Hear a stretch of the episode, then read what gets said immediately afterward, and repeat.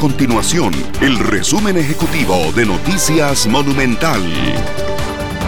Hola, mi nombre es Fernanda Romero y estas son las informaciones más importantes del día en Noticias Monumental. Costa Rica registró 1.050 casos de COVID-19 en las últimas 24 horas. De esa cifra, 232 son por nexo epidemiológico y 818 por prueba PCR para un total de 115.417 casos confirmados. Además, 455 personas permanecen hospitalizadas por COVID-19. De esas cifras, 170 permanecen en una unidad de cuidados intensivos. Salud registra nueve fallecimientos por COVID-19 en las últimas 24 horas para un total de 1.453 muertes en lo que va de la pandemia.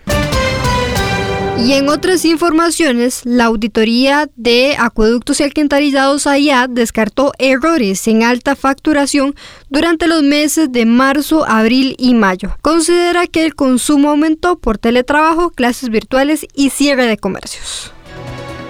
Estas y otras informaciones usted las puede encontrar en nuestro sitio web www.monumental.co.cr. Nuestro compromiso es mantener a Costa Rica informada. Esto fue el resumen ejecutivo de Noticias Monumental.